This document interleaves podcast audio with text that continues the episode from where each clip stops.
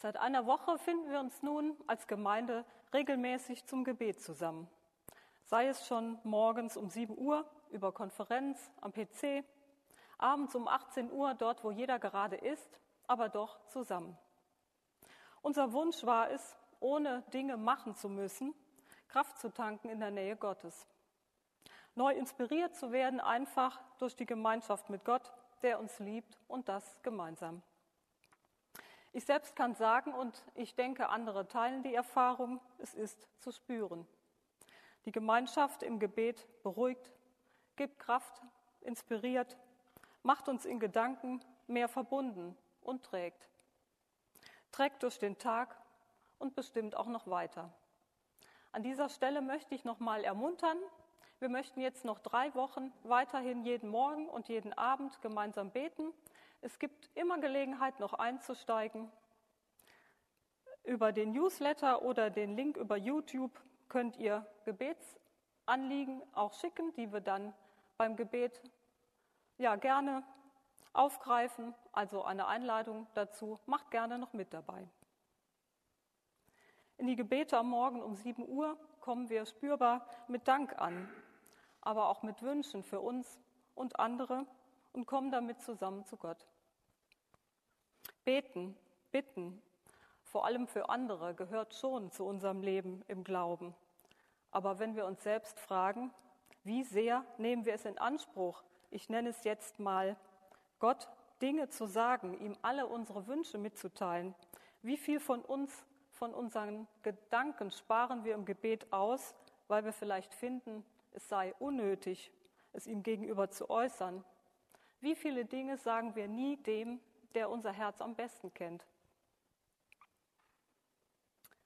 In einem ersten Teil der Predigt soll es gehen, ich nenne es mal um das Ziel des Betens.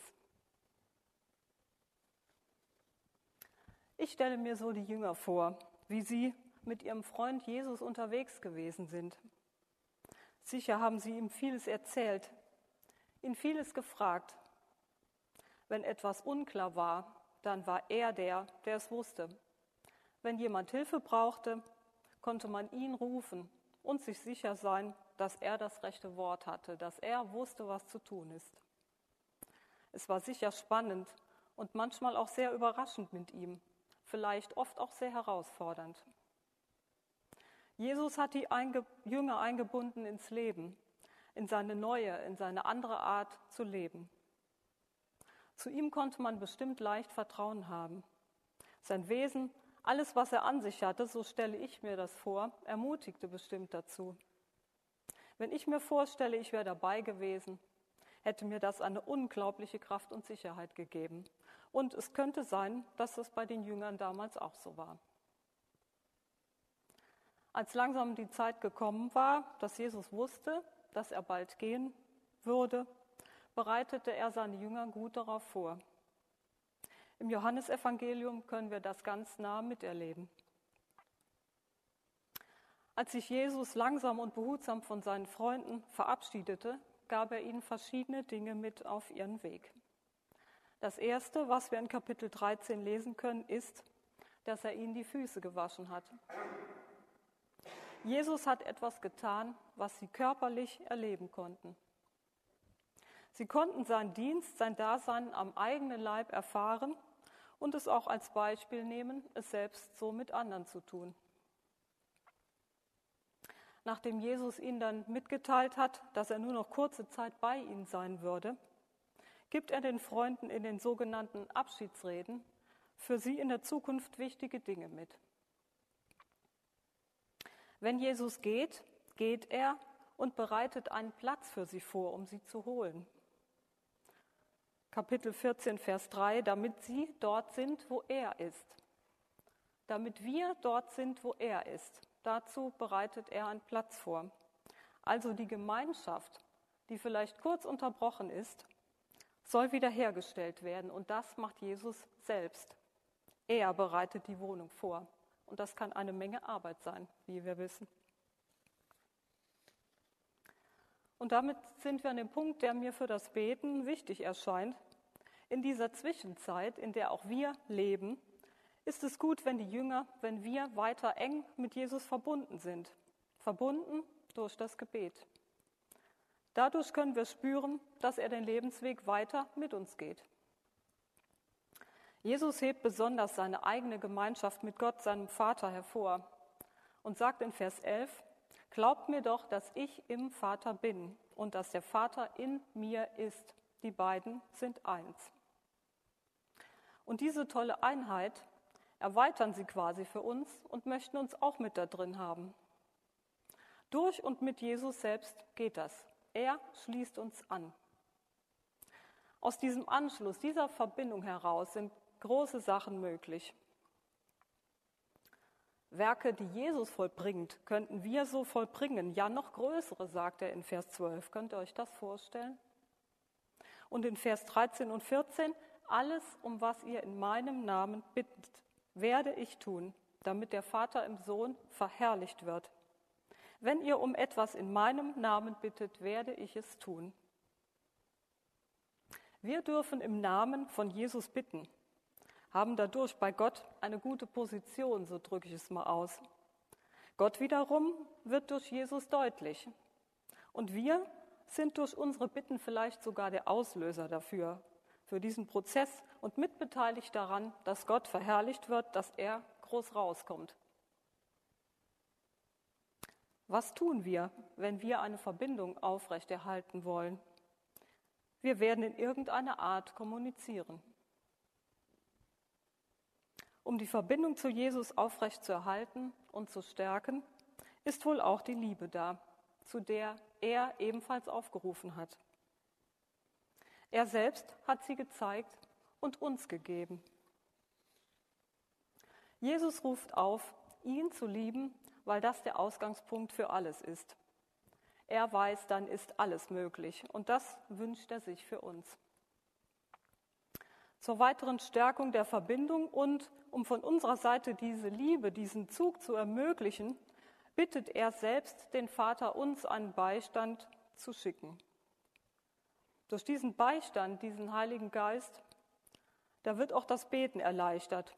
Vielleicht ermöglicht es sogar vieles erst weil der Beistand der Geist der Wahrheit ist, Vers 17, weil er uns alles lehren und an alles erinnern soll, Vers 26. Interessant, also auch Jesus selbst bittet Gott seinen Vater. Auch er macht immer wieder deutlich, wie sehr er selbst von der Gemeinschaft mit Gott abhängig ist. Und für ihn ist es ganz normal, dass er seinen Vater bittet und mit Dingen zu ihm kommt.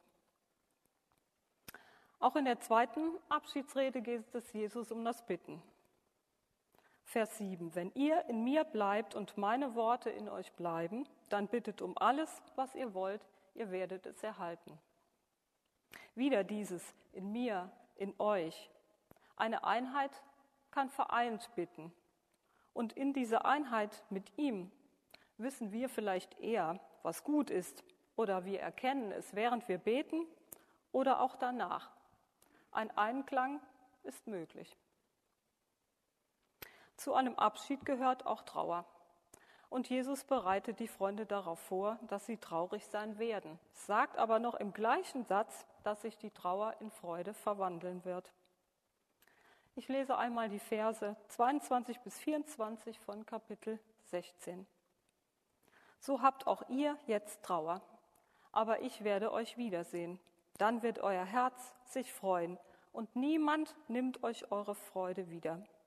An jenem Tag werdet ihr mich nichts mehr fragen. Amen, Amen, ich sage euch, was ihr den Vater in meinem Namen bitten werdet, das wird er euch geben. Bis jetzt habt ihr noch nichts in meinem Namen gebeten. Und dann kommt, wie ich finde, die Krönung, bittet und ihr werdet empfangen, damit eure Freude vollkommen ist. Darum geht es ihm. Und das ist sein Wunsch, dass unsere Freude vollkommen ist. Und wenn das sein Wunsch ist, dann sind doch unsere Wünsche bei ihm bestens aufgehoben. Jetzt gilt es, eigene Erfahrungen zu machen, und das können wir nur selbst. Nur wir selbst können erfahren, spüren und schmecken, diese Gemeinschaft erleben. Wenn wir jetzt noch einmal nachdenken über das Ziel des Betens, ist das Ziel doch vielleicht eher ein Sein, ein Zustand, ein Zustand der Verbundenheit, des Zusammenseins. Vielleicht so wie Teresa von Avila es ausdrückt, ein Verweilen bei einem Freund.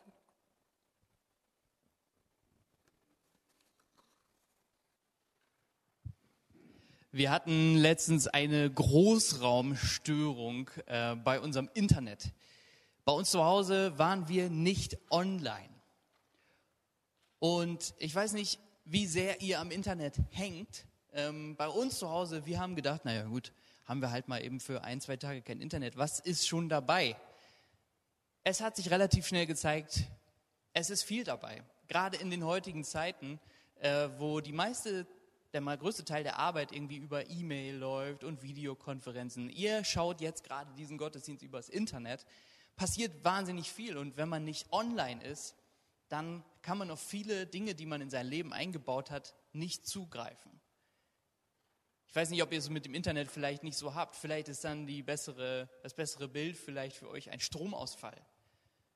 Wir hatten letztens hier in der Gemeinde einen Stromausfall, einen geplanten wegen unserer Baustelle und im ganzen Haus war kein Strom. Ja, und da muss man sich gut überlegen, wie plant man die Kühlschränke und so weiter. Ohne Strom äh, ist es nachts dunkel und im Kühlschrank warm. Und genauso ist es, glaube ich, mit dem Gebet. Wir haben gerade in der ersten, im ersten Teil der Predigt von Sabine gehört, dass Prä äh, Gebet eine Verbindung ist, dass Jesus über das Gebet mit uns in Verbindung bleibt und wir mit ihm. Und dass er möchte, dass unsere Freude vollkommen ist, dass es darum geht. Beim Beten geht es, glaube ich, darum, online zu sein, eine Verbindung zu haben. Es geht gar nicht so sehr darum, immer die richtigen Worte zu finden, immer das Richtige zu sagen, sondern eben um diese Gemeinschaft mit Gott auch über bestimmte Dinge hinaus. Nur weil mein Smartphone oder mein äh, Laptop online ist, heißt es ja nicht, dass ich die ganze Zeit im Internet surfe und irgendwelche Texte da reinschreibe, sondern manchmal sind es auch ganz kleine Sachen, die im Hintergrund passieren.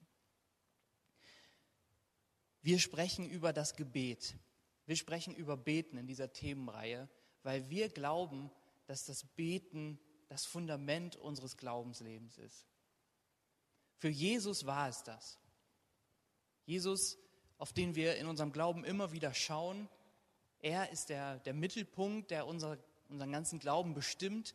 Für ihn war das das Fundament des Lebens. Er hat sich immer wieder zurückgezogen zum Gebet.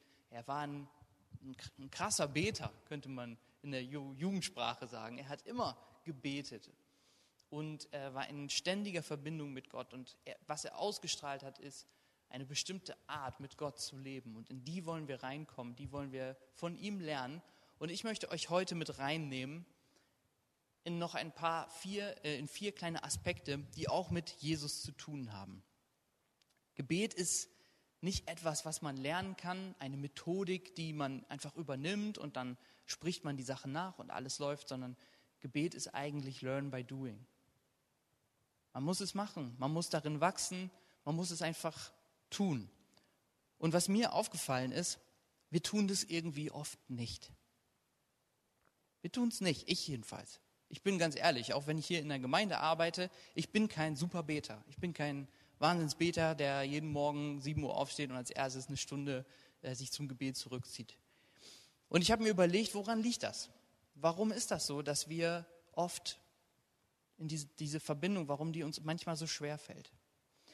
Und ich wollte erst eigentlich eine ganz andere Predigt halten. Die Predigt heißt ja, warum beten? Und ähm, da habe ich gedacht, ja, man müsste eigentlich mal theologisch darüber nachdenken, warum beten wir eigentlich? Weil Gott, also über das Gottesbild mal nachdenken und mal darüber sprechen, wenn Gott alles schon weiß oder die Zukunft vielleicht schon kennt oder auch noch nicht, je nachdem, ähm, was ist dann das, was macht dann das Gebet mit uns, bringt denn überhaupt ein Bittgebet noch was und so weiter und so weiter. Und ich habe dann irgendwann gemerkt, nee, das ist eigentlich gar nicht das, worum es mir geht. In Wirklichkeit ist das vielleicht sogar schon so ein kleiner Reflex.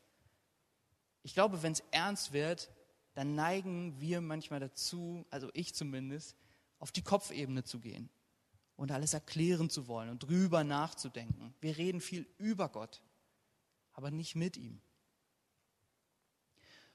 Und deswegen habe ich mir überlegt, ich möchte heute mit euch ein bisschen tiefer schauen. etwas persönlicher werden.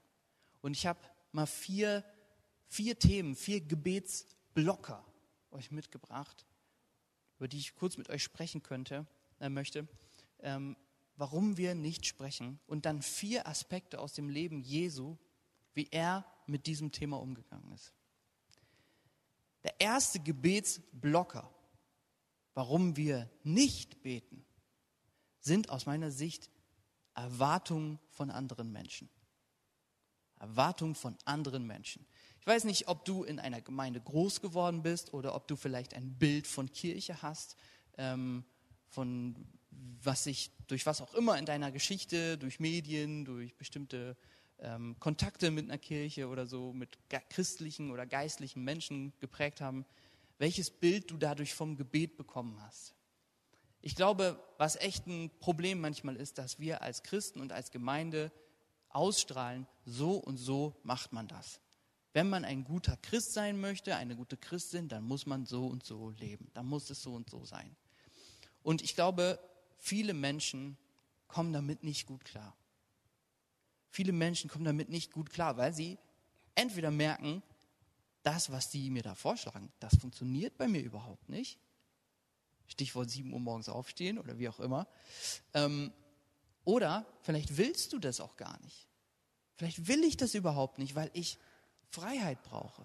Ich weiß, es gibt bei uns Menschen in der Gemeinde, die sagen, das Gebet, dass wir das Vaterunser am Ende des Gottesdienstes manchmal gemeinsam beten, das ist irgendwie nicht so ihrs.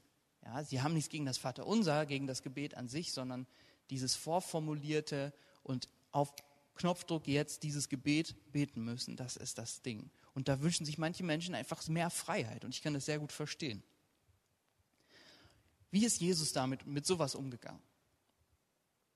Jesus hat die Erwartung von anderen Menschen eigentlich nie wirklich erfüllt. Jesus hat sich von den Erwartungen von anderen Menschen nicht treiben lassen. Er hat sich mit vielen Menschen angelegt.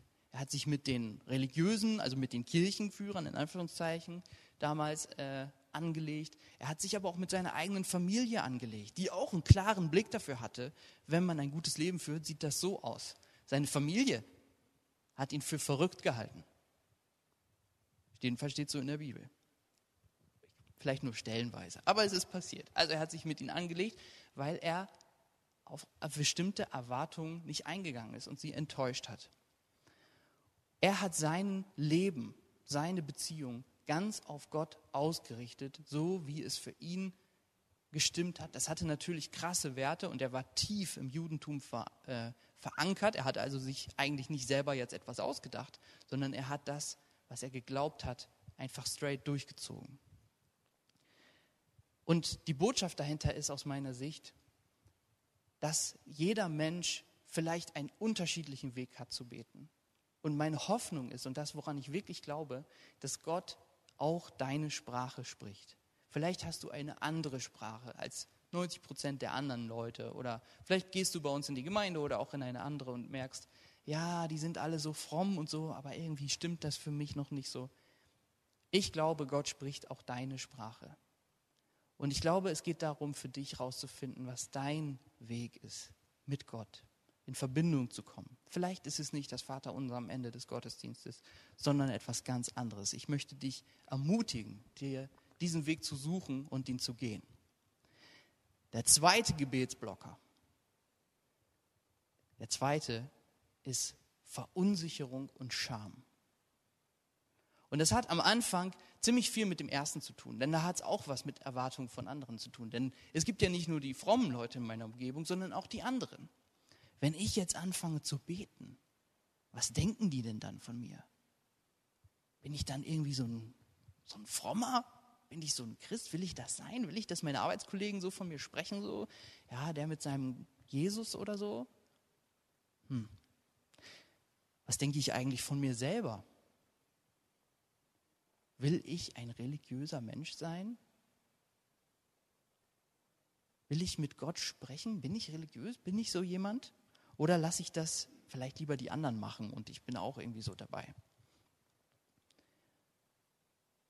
Und am Ende steht vielleicht auch die Frage da, bin ich eigentlich wirklich gut genug? Bin ich eigentlich wirklich so ganz angenommen? Müsste ich nicht erst noch das und das in meinem Leben erstmal in Ordnung kriegen? Und wenn Gott dann, vielleicht bin ich mir ja noch gar nicht so sicher mit Gott, aber wenn Gott dann wirklich da ist, was mache ich denn dann? Wie guckt er mich denn dann eigentlich an? Ich weiß nicht, ich kenne das aus meinem Leben, dann habe ich manchmal so eine, wie so eine unbestimmte Blockade, dass ich das Gefühl habe, ich kann das jetzt gerade nicht, ich möchte das nicht. Und ich glaube, dass diese, diese unbestimmten Blockaden, auch wenn wir gar nicht so den Finger drauflegen können, oft was mit diesem Themenkomplex Scham und Verunsicherung zu tun haben, dass wir uns schämen. Auf irgendeine Art und Weise, auch wenn das Wort manchmal anders gebraucht wird. Und ich möchte dich heute einladen, auf Jesus zu schauen an dieser Stelle. Denn Jesus sagt, du darfst beten, aber Vater. Aber ist ein Zärtlichkeitswort und heißt Papa. Und es zeigt, dass du Gott ganz nahe kommen kannst, ohne Angst haben zu müssen, ohne Scham haben zu müssen, ohne dass du vielleicht auch ähm, das erstmal allen erzählen musst, sondern vielleicht ist es gut, es erstmal nur für dich zu machen, im Innern und zu wissen, Jesus verspricht, dass Gott ein annehmender Gott ist, ein wohlwollender Gott, dass er deine Grenzen respektiert. Ich weiß nicht, ob du das schon mal gehört hast. Gott respektiert deine Grenzen. Gott ist nicht übergriffig. Du musst keine Sorge haben, dass Gott etwas mit dir macht, in dein Leben eindringt auf eine Art, die du nicht möchtest. Ich erlebe Gott so nicht. Und dann diese Frage, muss ich nicht, ist da nicht noch so viel, was, was mich doch nicht, was, was doch mich von Gott trennt, was zwischen uns steht? Muss nicht noch so viel ausgeräumt werden, bevor ich zu ihm treten kann? Und da kann ich dir sagen, nein. Die Botschaft von Jesus und von seinem Tod und von seiner Auferstehung ist, es steht nichts zwischen dir und Gott. Das Einzige, was dich von Gott trennt, ist der Gedanke, dass dich etwas von Gott trennt. Das glauben wir als Christen. Das Einzige, was dich von Gott trennt, ist nur der Gedanke, dass dich etwas von Gott trennt. Die Trennung ist nur in unserem Kopf. Der Vorhang ist zerrissen im Tempel. Die Gegenwart Gottes ist bei uns. Der Heilige Geist ist uns geschenkt, sagt Jesus. Er wohnt, Gottes Gegenwart ist in uns. Und Römer 8 Nichts in der Welt, nichts kann uns von der Liebe Gottes trennen. Das ist die Botschaft von Jesus und das möchte ich dich, möchte dich ermutigen, das zu glauben, Jesus zu glauben, wer Gott ist, dass er so ist. Und dich von deiner Scham ein bisschen einen Schritt weiter zu gehen, da rauszugehen und dich annehmen zu lassen. Und wenn wir dann vor Gott treten und manchmal das erste Mal in unserem Leben mit ihm sprechen, dann ist das für viele Menschen ein Wahnsinnserlebnis. Das erste eigene Gebet ist für viele Menschen ein Durchbruch. Und ich weiß nicht, ob du das kennst, wenn du manchmal schwierige Themen in deinem Leben hast und du erzählst es jemandem das erste Mal, was für eine Kraft das hat, etwas einfach mal auszusprechen. Ich ermutige dich, ähm, Jesus zu glauben und Gott zu vertrauen, auf ihn zuzugehen ein Stück und mit ihm zu sprechen oder einfach bei ihm zu sein. Der dritte Gebetsblocker ist Bequemlichkeit. Ja, Bequemlichkeit.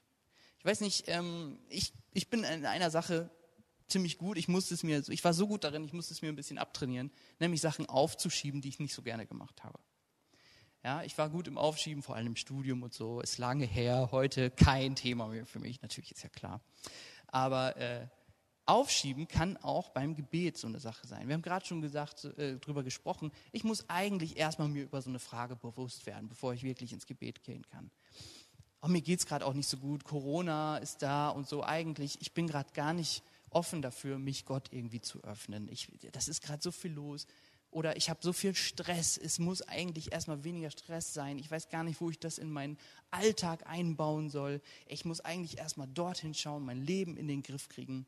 Ich muss vielleicht erst besser drauf sein, ich brauche erstmal Zeit, um mich mit mir zu beschäftigen. Und dann möchte ich dich heute mal ganz ehrlich fragen, hast du vielleicht deine Prioritäten falsch gesetzt? Haben wir vielleicht unsere Prioritäten falsch gesetzt, wenn wir so denken? Wenn wir mit Jesus unterwegs sein wollen, dann ist es unheimlich wichtig, dass wir an ihm dranbleiben, dass wir den Kontakt mit ihm halten, dass wir online bleiben. Ich sage gar nicht, dass man immer das perfekte Gebetsleben haben muss oder so, sondern einfach sich immer wieder zu fragen, wo liegen gerade meine Prioritäten? Jesus hat seine Prioritäten sehr hochgelegt, was das Gebet angeht. Selbst in seiner dunkelsten Stunde war es ihm wichtig, in den Garten Gethsemane zu gehen und dort zu beten, bevor er ja, verraten wurde von seinen Freunden und er umgebracht wurde. Das Zweite, was das Thema Bequemlichkeit angeht, ist so ein bisschen unsere Mentalität. In Deutschland, im Westen, aber vielleicht hier auch ein bisschen im Bergischen. Äh, ich spreche von so Sätzen wie, ich muss es ablesen, ich komme ja nicht von hier, et hätt noch immer jod je jange. Et küt wie küt. Dahinter steckt eine Mentalität, ja, also es ist, schon, es ist ja immer noch alles gut gegangen und es kommt ja eh, wie es kommt. Es ist so eine innere, so eine leichte innere Gleichgültigkeit, die da drin steckt. Und ein ja, Fatalismus und auch so eine, so eine innere Überzeugung, ich muss da alleine durch. Was kommt? Ich muss da durch. Da ist wie eine Tür, das Leben ist wie eine Tür, da muss man durch, ne? äh, hat ein Lehrer von mir immer gesagt. Und ich glaube, dass, dass wir in unserer Mentalität manchmal nicht gelernt haben, Dinge auch abgeben zu können. In Deutschland haben wir, glaube ich, oft das Gefühl, oder im Westen, in so reicheren Ländern, wo wir auch leben, dass wir uns unser Leben selber aufgebaut haben. Das gehört irgendwie zu unserer Geschichte, die wir über uns selber erzählen, dazu. Und das ist auch okay. Und ich glaube, da ist auch was Wahres dran. Aber gerade in Corona und so merken wir, das ist so einfach aber auch nicht. Es gibt wirklich, wirklich viele Dinge, die haben wir nicht im Griff. Und es gibt viele Dinge im Leben, die sind uns einfach geschenkt worden. Und ich möchte dich einladen, auch ins Punkt Bequemlichkeit mal auf Jesus zu schauen. Jesus hat seine Priorität sehr hoch gelegt, was das Thema Gebet angeht. Er hat sich Zeit genommen im Alltag und er war sich bewusst, das Leben ist ein Geschenk. Das Wichtigste im Leben ist eigentlich Geschenk. Da kannst du gar nichts für, sondern du kannst es empfangen. Und das zieht Menschen wieder ins Gebet, wenn man sich das bewusst wird. Der vierte Gebetsblocker der ist ein bisschen, ja, auch, auch nicht so einfach. Das ist die Enttäuschung und die Verletzung. Der vierte Gebetsblocker sind Enttäuschung und Verletzung. Vielleicht hast du in deinem Leben etwas erlebt, was dein Vertrauen zu Gott erschüttert hat. Vielleicht hast du was erlebt, was deinen Glauben ein Stück weit kaputt gemacht hat. Vielleicht wurde ein Gebet von dir nicht erhört, was dir sehr wichtig war. Vielleicht hast du es sogar hundertmal gebetet. Vielleicht sind Dinge geschehen, die du nicht verstehst und nicht einordnen kannst. Und dann kann es passieren, dass wir uns zurückziehen, wenn wir enttäuscht und erschüttert werden. Dass wir uns auf uns selbst zurückziehen und so ein bisschen auch in diese Haltung reingehen, warum soll ich denn überhaupt beten? Gott macht ja sowieso, was er will. Et kütt wie kütt. Ja. Ähm, Enttäuschung können dazu führen, dass unser Herz bitter wird, dass wir verbittern und dass wir nur noch auf uns selber vertrauen und uns selber schauen. Und die Sache ist, dafür gibt es jetzt nicht so eine einfache Erklärung. Enttäuschung und Verletzung sind nichts Einfaches. Und das kann man auch nicht an einem Nachmittag irgendwie loswerden, dieses Thema. Aber sie gehören zum Leben dazu. Ich glaube, dass die meisten Menschen bei uns in der Gemeinde Enttäuschung und Verletzung in ihrem Glauben erlebt haben. Und dass sie durch solche Dinge durchgegangen sind. Und dass sie trotzdem dran geblieben sind. Und wisst ihr was? Sogar Jesus wurde enttäuscht im Gebet. Wir haben gerade schon über den Garten Gethsemane kurz gesprochen. Er hat gebetet, Vater, wenn es möglich ist, lass es doch anders laufen. Geht es nicht doch irgendwie anders? Und diese Bitte wurde nicht erhört. Im Gegenteil, er musste ins größte Leid reingehen. Und er hat sich verlassen gefühlt von Gott. Er hat gesagt, mein Gott, warum hast du mich verlassen? Jesus. Und aus dieser tiefen Krise ist bei Jesus die größte Kraft entstanden. Und ich glaube auch, dass bei vielen Menschen, die ich so kenne, die erzählen das auch so, dass in solchen Krisen große Kraft entsteht. Und das Gebet in solchen Situationen nicht zu lassen, das sorgt dafür, dass unser Herz nicht bitter wird, dass es weich bleibt, dass wir uns selber gegenüber gnädig bleiben, anderen, aber auch Gott gegenüber. Das sind diese vier Themen, die das Gebet, die mich beim Gebet bewegt haben in der Vorbereitung. Und ähm, ich möchte euch deswegen die noch einmal kurz nennen. Lasst uns gucken, wie hat Jesus das gemacht? Und ähm, wenn du möchtest, dann lass dich einladen. Schau nicht, lass dich nicht so sehr von Erwartungen von anderen äh, kontrollieren. Wenn du es willst, dann suche Gott auf deine Art. Einfach und ehrlich. Und das Zweite, glaube Jesus doch, wer Gott ist. Dass Gott das Allerbeste für dich will. Und dass er dir ganz nah ist. Und das Dritte, wenn es nötig ist, dann setze doch deine Prioritäten neu. Setze sie neu. Die Verantwortung für dein geistliches Leben trägst du alleine. Das kann kein Mensch dir abnehmen. Deswegen vielleicht eine Überlegung wert. Und das vierte, gebe Enttäuschungen und Verletzungen in deinem Leben Zeit. Aber lass sie doch nicht dein Herz hart machen, sondern gib den Versprechen Gottes eine Chance, dass da noch etwas kommt. Warum beten wir? weil wir in unserer Gemeinde das als Kraft unseres Lebens er erleben. Das ist das, was, was gestandene Christen in ihrem Leben sagen. Das ist das, was durchträgt. Das ist das Fundament des, des Lebens. Und das ist das, was Jesus auch immer gepredigt hat, aber er hat es auch vorgelebt. Und ich möchte ich einladen, warte doch nicht auf eine bessere Zukunft, auf das, was noch kommt, auf das bessere Gebetsleben in zwei Monaten oder da habe ich eine Zeit, da kann ich mich darauf konzentrieren oder was auch immer, sondern denk dran, es geht ums Jetzt, es geht ums Heute. Es muss nichts mehr geschehen. Gott liebt nicht dein Ich von morgen oder übermorgen, sondern Gott liebt dich so, wie du jetzt gerade bist. So schaut er dich an und möchte mit dir Kontakt haben. Wir möchten jetzt gleich einmal kurz euch die Möglichkeit geben, zu Hause, wo ihr gerade seid, anderthalb Minuten zu beten. Das gehört zu unserer Themenreihe dazu, dass wir das jeden Sonntag machen. Und danach feiern wir zusammen das Abendmahl. Und dort habt ihr nochmal die Möglichkeit, ein bisschen runterzukommen und bei Gott anzukommen. Wir beginnen jetzt mit anderthalb Minuten und ihr seht so eine kleine Folie, da sind so Anregungen drauf, die könnt ihr gebrauchen, könnt ihr aber auch ähm, ignorieren und eure eigene Gebete sprechen oder was anderes machen.